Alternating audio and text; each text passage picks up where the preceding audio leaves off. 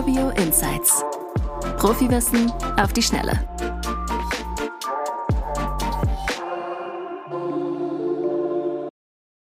Herzlich willkommen zu dieser Folge unseres Insights Podcast. Mein Name ist Oliver, ich bin CMO und Geschäftsführer von Urbio. Und wenn du als juristische Person eine Finanzierung für deine Immobilien benötigst, dann bist du hier genau richtig.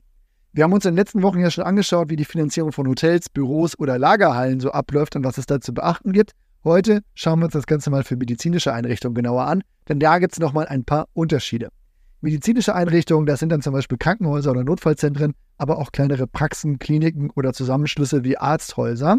Als Investor muss man hier auf jeden Fall seine Hausaufgaben besonders gut im Vorfeld machen. Das heißt, eine ordentliche Due Diligence ist Pflicht, um sicherzustellen, dass Lizenzen, Zulassung und regulatorische Compliance in Ordnung sind. Dann geht es auch um das dahinterliegende Geschäftsmodell. Wie sehen die finanziellen Leistungen der Einrichtung aus? Wie ist der Patientenstrom und wie die medizinische Infrastruktur. Und wo wir gerade bei Infrastruktur sind, auch die technologische Infrastruktur kann je nach Nutzungsart relevant sein, damit die Einrichtung auch digitale Gesundheitsdienste in Zukunft effektiv integrieren kann. Was man auch berücksichtigen sollte, das sind demografische Veränderungen, um sicherzustellen, dass die Einrichtung auch langfristig erfolgreich sein kann. Halt, je nachdem, was genau das Modell ist, kann es sein, dass das besonders wichtig ist. Wenn du das gemacht hast, dann kannst du mit diesen Punkten bei der Finanzierung auch wirklich deine Sektorexpertise ordentlich darstellen. Für die Finanzierungspartner an sich sind dann drei weitere Punkte besonders wichtig. Erstens das Mietmodell und natürlich die Mieter selbst. Leg gerne ein ausführliches Konzept mit allen Infos zu der Einrichtung und den Mieterinnen und den Modalitäten der Vermietung vor. Zweitens, und das ist jetzt eng mit dem ersten Punkt verbunden, die Länge des Mietverhältnisses.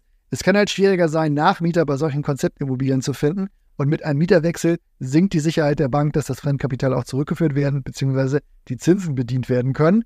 Drittens gibt es dann auch bauliche Kriterien und da vor allem, wie es auch bei anderen Immobilien schon war, der Brandschutz.